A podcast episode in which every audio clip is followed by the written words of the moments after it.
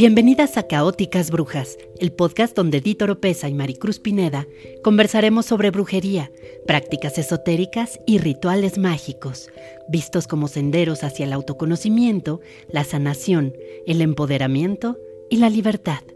En pleno siglo XXI, las antiguas artes oscuras han retornado y están más vigentes que nunca.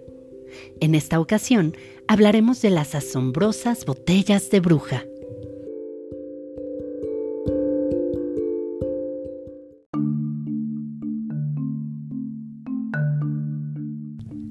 No, los hechizos embotellados no son una innovadora creación millennial.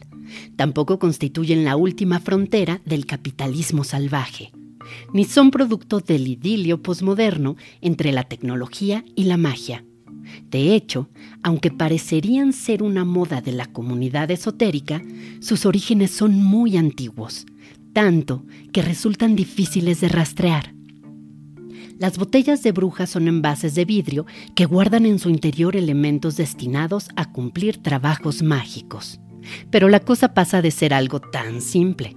En realidad, se trata de artefactos de enorme poder que funcionan como condensadores, integradores, atractores y simuladores.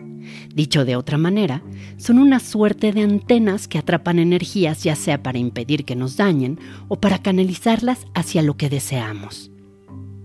No se sabe si surgieron en la Inglaterra de Isabel I, de quien se dice que era tan afecta a las artes oscuras como su madre, la desafortunada Ana Bolena, o en la Alemania protestante, en donde producto de la paranoia por las brujas, tanto acusados como acusadores buscaban desesperadamente formas de protegerse unos de otros.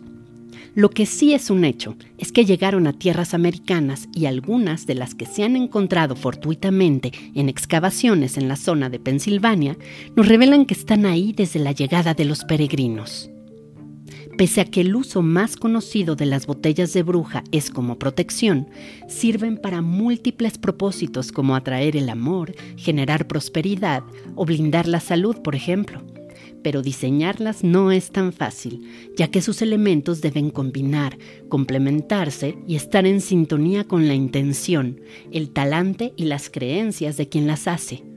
Por ello es que algunas contienen hermosas flores, anillas de oro y dulces invocaciones escritas en pergamino, pero otras guardan clavos herrumbrosos, pedazos de vidrio, huesos de animales con maldiciones grabadas y puñados de azufre. Así que si te topas con alguna, lo mejor es no atisbar dentro de ellas.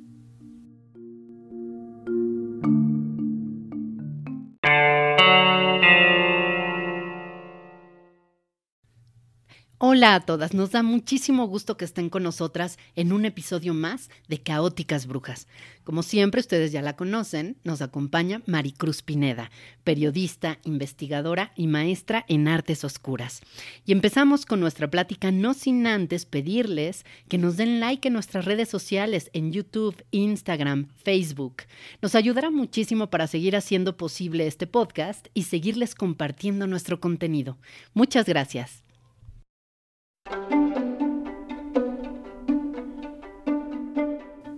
Las encontramos de muchas formas, tipo las de mi bella genio, otras alargadas con cuellos largos o cortos, o las conocidas como bordolesas, botellas con ángulos más marcados.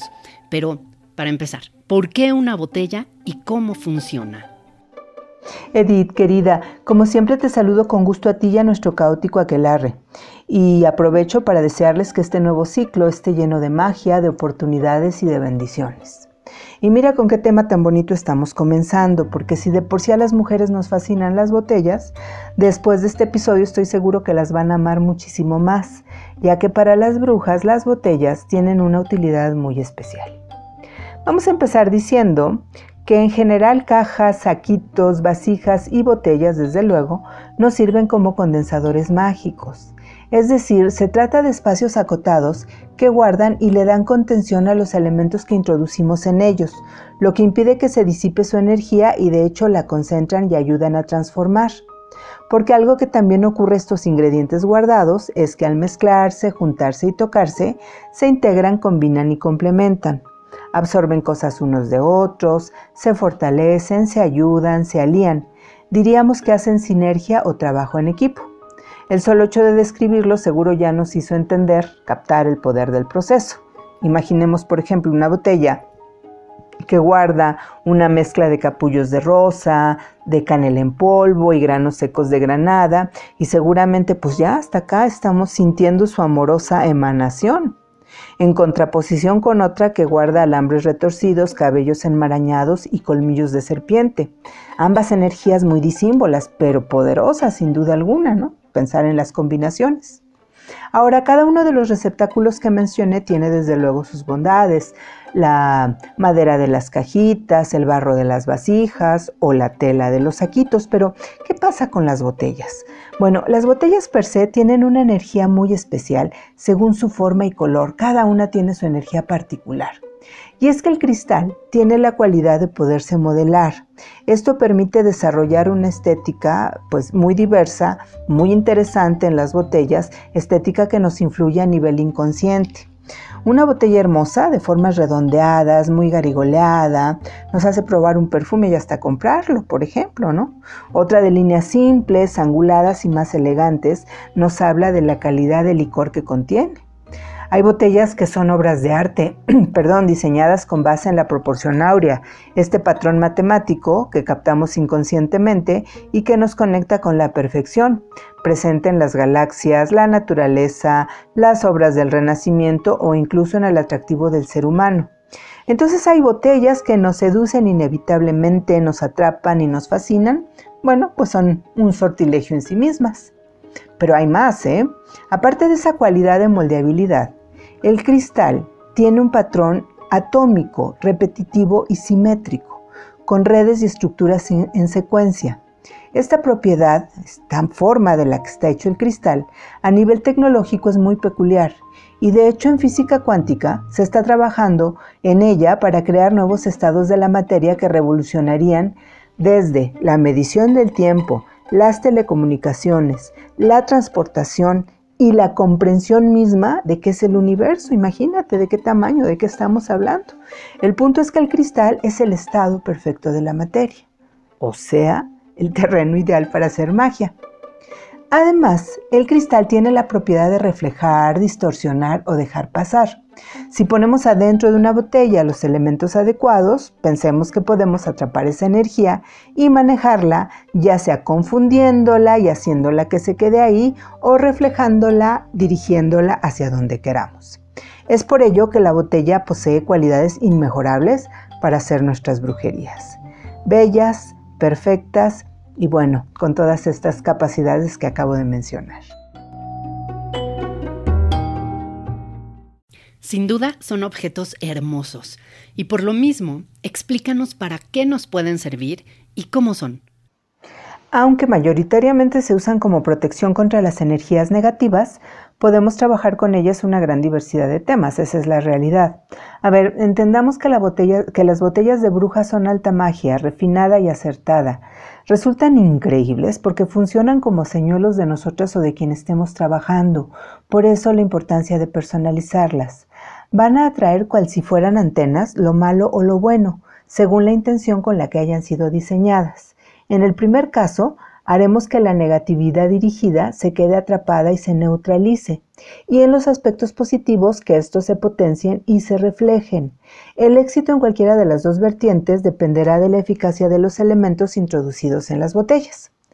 ¿Y cómo podemos crear una fórmula eficaz? Es la pregunta, ¿no? Lógica. El primer paso, como siempre que vamos a llevar a cabo un ritual, es determinar cuidadosamente el objetivo. Así que lo que vamos a meter en nuestras botellas de bruja se tiene que planear con pulcritud, eh, con conocimiento, con intuición y con dirección. Y bueno, por principio de cuentas, responder exactamente a la pregunta, ¿qué deseo? ¿Deseo protección? ¿Contra qué? pensamientos obsesivos, alguien que me está dañando, peligros exteriores, cosas sobrenaturales, o quiero amor. ¿Cómo quiero ese amor? Una pasión que me arrastre, algo a nivel más espiritual, alguien que yo he definido o espero a que se presente, quiero prosperidad, en qué aspecto quiero ser próspera, porque bueno, puedo ser próspera a muchísimos niveles. Tenemos que eh, responder con exactitud. A veces muchas de mis alumnas, cuando les digo, bueno, prosperidad, y me dicen, es que prosperidad en todo, pero, pero mientras más pulamos y definamos la idea, esta será más clara y será más tangible el tipo de elementos que tenemos que utilizar para hacer una fórmula que dé acertadamente, ¿no? Derecha a la flecha, podemos decir. Además, más allá de la salud, del dinero, la prosperidad, el amor, este, la suerte, hay una serie de cosas que también podemos pedir y que podemos trabajar a través de nuestra botella, como por ejemplo la creatividad, que la creatividad se nos desborde, que llegue la inspiración, la claridad de ideas, que podamos tener, eh, que llegue a nosotros el impulso, el fuego, la pasión por hacer cosas, que desarrollemos la compasión, el amor por los demás, etcétera. Hay, hay un sinfín de eh, de posibilidades, de temas con los que podemos trabajar nuestras botellas de bruja y bueno, pues el límite está en nuestra imaginación.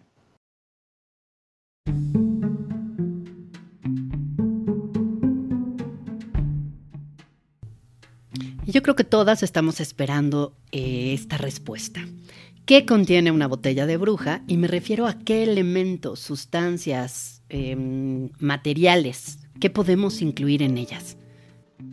Como siempre, vamos a encontrar fórmulas base, pero muy particularmente en las botellas de bruja la personalización es muy importante porque recordemos que actúan como señuelos de nosotros mismos y no todas somos afines a los mismos elementos. Además, diseñarlas es muy entrañable y muy emocionante. Desde el momento en que empezamos a trabajar nuestra botella de bruja, empieza la magia, porque al ir definiendo lo que queremos y al elegir lo que necesitamos, desde afuera comenzamos a encauzar nuestro poder. Pero lo más interesante sin duda es lo que ocurre adentro mientras trabajamos, en nuestro inconsciente, que va a comenzar a recibir mensajes nuevos que le van a permitir interactuar de manera diferente con las fuerzas sutiles y que es en definitiva lo que va a modificar la realidad. Eh, las botellas de bruja las podemos hacer para nosotras o podemos destinarlas hacia otras personas. Este es un tema siempre controversial y yo siempre digo, bueno, la magia no tiene considerandos morales, son los sistemas y los individuos quienes determinan qué van a hacer con ella, así que es una cuestión muy personal. Ahora, ¿cómo elegir la botella adecuada? En mi caso, cuando son temas de las emociones, de lo femenino, de lo intangible, de la inspiración, de la intuición, utilizo botellas con formas redondeadas. Las cuadradas las uso para la materialización, para la protección, para los temas de dinero. Eh, tomar en cuenta el tamaño del cuello porque las botellas las tenemos que cerrar y sellar, eh, ya sea con un corcho o con una tapadera de vidrio. ¿De qué tamaño? Un tamaño medio, pensar en dónde las vamos a colocar también y, este, y no llegar como una querida alumna que hace unos años a la clase de botellas de bruja llegó con un garrafón, pues tenía mucha magia que hacer. el color.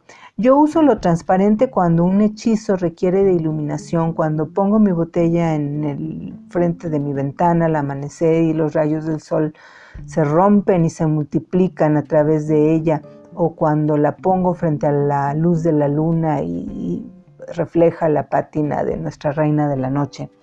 Si no, bueno, hay colores también destinados a cada uno de nuestros temas, el verde para la salud, el morado para el cambio, los azules para la espiritualidad, el ámbar es muy noble, nos sirve para concretar cosas, para el dinero, para el éxito, para la prosperidad y bueno, este, botellas rojas para, para la pasión, aguas con eso. ¿Qué lleva adentro? Plantas, una buena combinación de plantas que tengan en cuenta los elementos y los planetas asociados a cada una de ellas de tal manera que no se neutralicen. ¿Y cuántas? Bueno, a mí me gusta el 9 porque es un condensador, pero ustedes pueden elegir cuántas plantas usar siempre con un sentido, siempre con un porqué. Piedras, no solo cuarzos o piedras semipreciosas, la fuerza de la roca volcánica, la pureza del mármol, la calidez del barro, la energía que ha recogido una piedra que ha permanecido muchos años en un sitio sagrado, pues son aportaciones muy importantes. Además, bueno, cantidad de objetos con cargas simbólicas diversas, como por ejemplo amuletos, imágenes de nuestros espíritus guías, cartas del tarot, Este, pero también elementos como del cotidiano que no siempre se piensa en ellos, como el algodón o la seda, que le van a aportar suavidad al hechizo, una llave eh, que implica apertura, un espejito que refleja o una canica negra para absorber. Alfileres, por ejemplo, eh, los alfileres pinchan y esto nos puede lastimar, pero también nos puede despertar. Imanes, anillos, monedas, pergaminos con invocaciones, con himnos, con oraciones, colmillos de animales, huesos, piel de serpiente, clavos herrumbosos, este, alambre retorcido, en fin, dependiendo para qué sea la, con qué intención se esté diseñando nuestra botella de bruja, pues serán los elementos que de manera inteligente y coherente deben de contener. Y finalmente, bueno, ¿cómo personalizamos nuestras botellas? Independientemente de todas nuestras preferencias. Pues desde luego que desde la antigüedad nuestras abuelas brujitas ya sabían que es en los fluidos donde viene la impronta, el sello particular, irrepetible, personalísimo de cada quien. Así que nuestras botellas deben de contener algo de semen y sangre o sangre en el caso de los varones, en el caso de las mujeres sangre del periodo o eh, fluidos vaginales y en el caso de ambos pues uñas, saliva o cabello. Y no se me escandalicen, esto personaliza el hechizo, eso le da ese toque muy particular que como les digo pues desde la antigüedad las brujitas ya lo sabían, pero que ahora con los estudios del ADN pues no quedan lugar a dudas. Y bien, supongamos ya tenemos nuestra botella de bruja, pero viene una de las mejores partes. ¿Cómo podemos activarla? ¿Cómo le damos poder? Bueno, desde luego no basta solo poner las cosas adentro, eh, cerrarla y esperar a que trabaje. Debemos ritualizarla. Recordemos que el ritual es lo que va a activar nuestro propio poder y eso nos va a permitir conferir a los objetos su condición mágica. Ahora, en su forma, como sabemos, los rituales varían muchísimo dependiendo del sistema de creencias y preferencias de cada quien. Pero en el fondo todos tienen más o menos la misma estructura, que es abrimos el espacio sagrado, invocamos la ayuda sobrenatural, Nombramos el objetivo del hechizo y muy importante, el momento culmen de nuestra ceremonia, colocar la intención de lo que estamos haciendo en nuestro inconsciente. Esto a través de prácticas diversas que pueden ser de excitación o inhibición para poder entrar en un estado de hipnosis. Si no saben de qué les estoy hablando, les pido que por favor vayan al capítulo 2 de Caóticas Brujas, Magia Caos, ahí lo explico un poco más ampliamente. Pero bueno, en términos llanos, estas prácticas de excitación o inhibición pueden ser meditaciones, cantos, rezos, afirmaciones, danzas, emociones, en fin. Y finalmente, bueno, pues damos cierre o sellamos el acto. Aterrizando todo esto de una forma práctica, una eh, manera de, abrir nuestro espacio sagrado, por ejemplo, podría ser tocar campanitas en el área donde vamos a trabajar. Los sonidos metálicos tienen una muy alta vibración y posteriormente podemos hacer un círculo de sal, de sal marina grande, en donde podamos trabajar adentro del cual podamos trabajar. La sal es protectora y purificadora. Adentro podemos prender una vela, eh, encender incienso o regar agua florida y proceder a nuestro a nuestra ceremonia, a nuestro ritual, que es hacer nuestra invocación eh, y pedir a nuestras deidades, a los elementos con los que vamos a trabajar, la bendición para cumplir con la misión a la que hemos destinado este trabajo. Los podemos ir mezclando con cuidado, conectando con el poder de cada uno, agradeciéndoles, programándoles. Y una vez que están adentro de la botella, la cerramos ya sea con corcho o con su tapa de vidrio, la atamos con cuerda desde el cuello conectado con el corcho, digamos, para asegurar y para que no se vaya a abrir. Y finalmente la sellamos con, la cera de una vela del color correspondiente al hechizo que estamos trabajando. Eh, una vez que cerramos nuestra botella, sellamos el trabajo haciendo una declaración final y muchas de las brujitas, de muchas brujitas, les gusta dejarlas cargando todavía más, eh, entonces si están haciendo un hechizo de una botella de bruja para la expansión, el dinero, la prosperidad, se puede dejar cargándose al sol.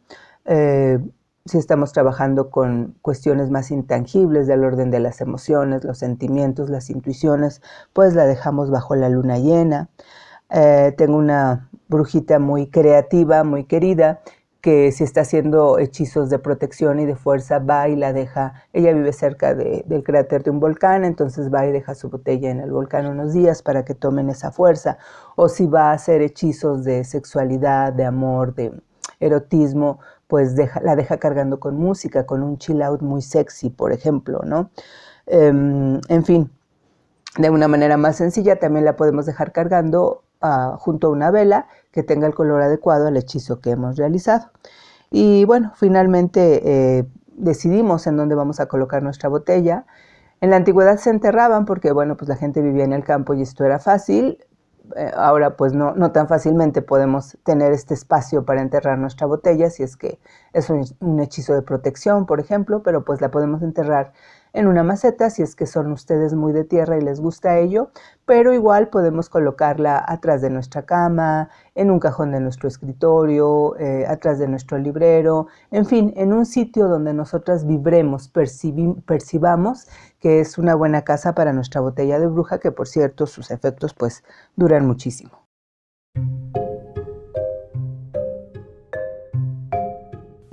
¿Y qué nos puedes decir de las fórmulas? ¿Qué nos recomiendas? Es más, ¿qué nos aconsejas más allá de una botella para la prosperidad?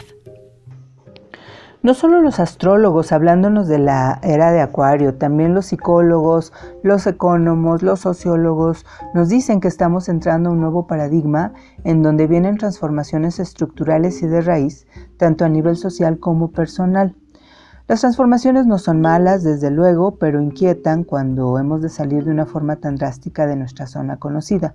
Es parte de la naturaleza humana y es parte también de la vida misma. Así es, y vamos allá. La fórmula que les voy a dar la diseñé para convocar a la heroína que habita en nuestro interior cuando hemos de rendir una gran batalla, cualquiera que ésta sea. Esta heroína en la que yo estoy pensando no solo es la que tiene la fuerza, el valor y el coraje para moverse en el campo de batalla, también es la que posee la sabiduría intuitiva, el conocimiento estratégico y una gran conexión espiritual, o sea, la bruja. La fórmula la van a encontrar por escrito en mi blog maricruzazul.blogspot.com. Esta botella para convocar a nuestra heroína interna requiere una botella que puede ser de color ámbar, verde, azul o transparente. De preferencia que tenga formas suaves, eh, sólidas, limpias y que no esté demasiado garigoleada, demasiado adornada y que no esté demasiado cuadrada. Es decir, hay que mantener el equilibrio entre lo femenino y lo masculino. Eh, su corcho y su tapa correspondiente, metro, medio metro, sí, con medio metro de cordón de algodón o mecatillo y una vela, eh, ya sea azul, café, verde, roja, amarilla o blanca. Si encuentran cera pura, bueno, pues será, será magnífico. Si no, con una vela convencional de cualquiera de estos colores nos basta. Vamos a necesitar tres cuarzos, uno blanco para purificar y dar fuerza al trabajo otro violeta para promover la transformación y otro rojo para conectar con la fuerza raíz, que es la instintiva y esencial. La mezcla a partes iguales de las siguientes semillas, cortezas y plantas. Es a partes iguales a excepción de las semillas y las rajas de las semillas de manzana y las rajas de canela, que pueden ser solo unas cuantas.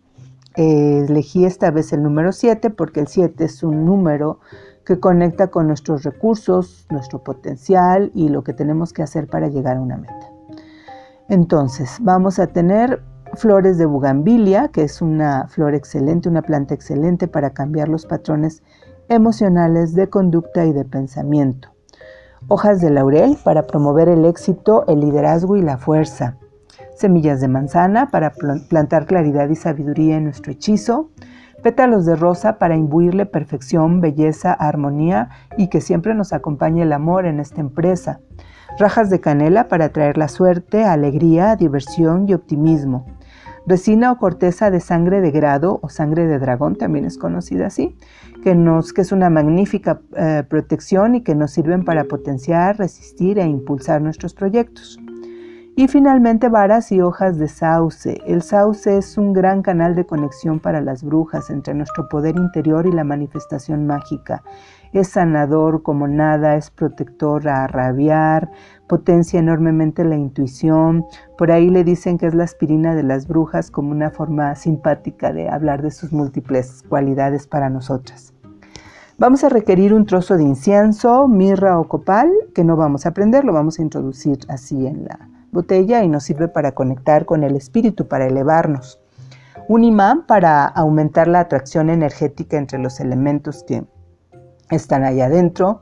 Un espejo pequeño para reflejar nuestra propia imagen y un símbolo de protección. Este símbolo puede ser, por ejemplo, un dije, un dije vikingo, el nudo de las brujas grabado en un trozo de madera, algún salmo escrito en papel pergamino, la imagen de nuestra deidad o espíritu guía. Es decir, esto es parte de la personalización de nuestra botella. Entonces cada quien elegirá aquello con lo que se siente protegida. Después vamos a eh, introducir algún dibujo que sintetice la intención del trabajo, algún dibujo o imagen. Por ejemplo, el escarabajo egipcio significa renacimiento. Hay arcanos del tarot que pueden representar fuerza, templanza, evolución. Runas también, la runa Sowelu a mí me encanta porque significa completud. Un triángulo que nos habla del equilibrio, un pentagrama, que es la manifestación del espíritu, etc. Entonces, algún dibujo que sintetice la intención del trabajo. Y finalmente algo que represente, que nos represente esencialmente. Pueden ser unas gotas de sangre menstrual recogidas en un trozo de tela natural o recortes de nuestras uñas. Si podemos, habría que poner ambas, ya que la sangre representa el poder de dar vida y las uñas son una metáfora de las garras con las que las hembras defendemos lo que amamos. Eh, una vez que tengamos todos nuestros elementos, habrá que seguir los pasos que indiqué en el segmento anterior y finalmente colocar nuestra amada botella en un lugar oculto cercano a nosotras, desde donde operará su magia. Edith, muchas gracias. Que estén todas muy bien. Las abrazo con el corazón.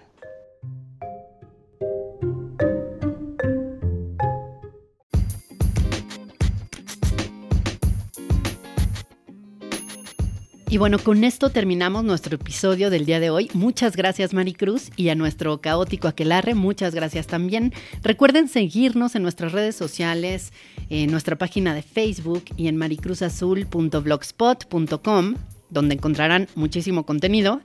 Búsquenos como Caóticas Brujas en Facebook, en Instagram, Twitter y YouTube. Muchas gracias por estar con nosotras.